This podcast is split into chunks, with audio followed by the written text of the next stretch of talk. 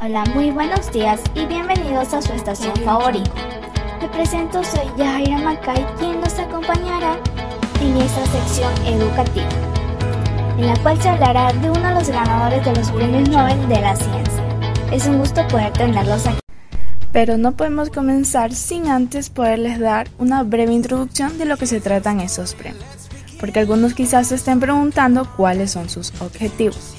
Bueno, les explico.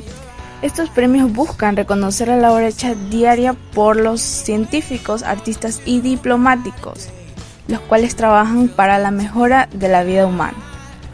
Estos premios se otorgan cada año a las personas que hayan realizado investigaciones sobresalientes, inventado técnicas, equipamientos revolucionarios o hayan hecho contribuciones a la sociedad.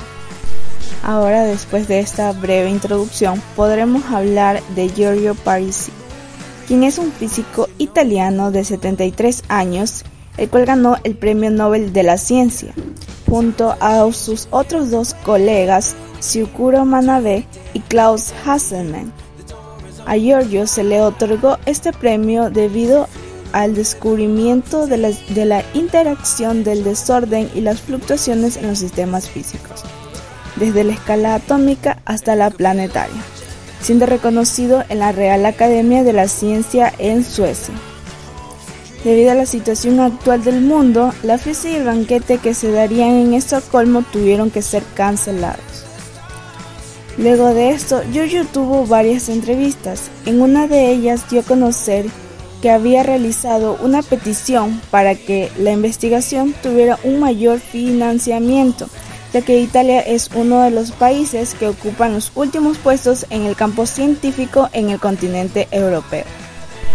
Giorgio dijo que esto se debe a que las investigaciones por lo general no tienen fondos suficientes y esta situación ha ido empeorando con el pasar del tiempo, en un periodo de 10 a 15 años.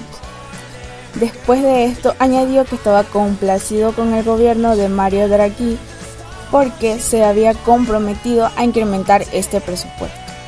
A esto se suma que la ministra de Investigación, Cristina Mesa, dio la palabra de dar 6 mil millones de euros para los fondos de 60 proyectos.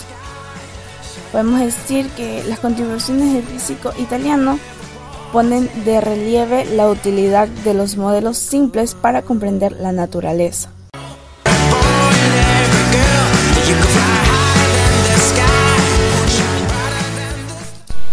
Chicos, ha sido un gusto por haber estado con ustedes el día de hoy en esta sección educativa.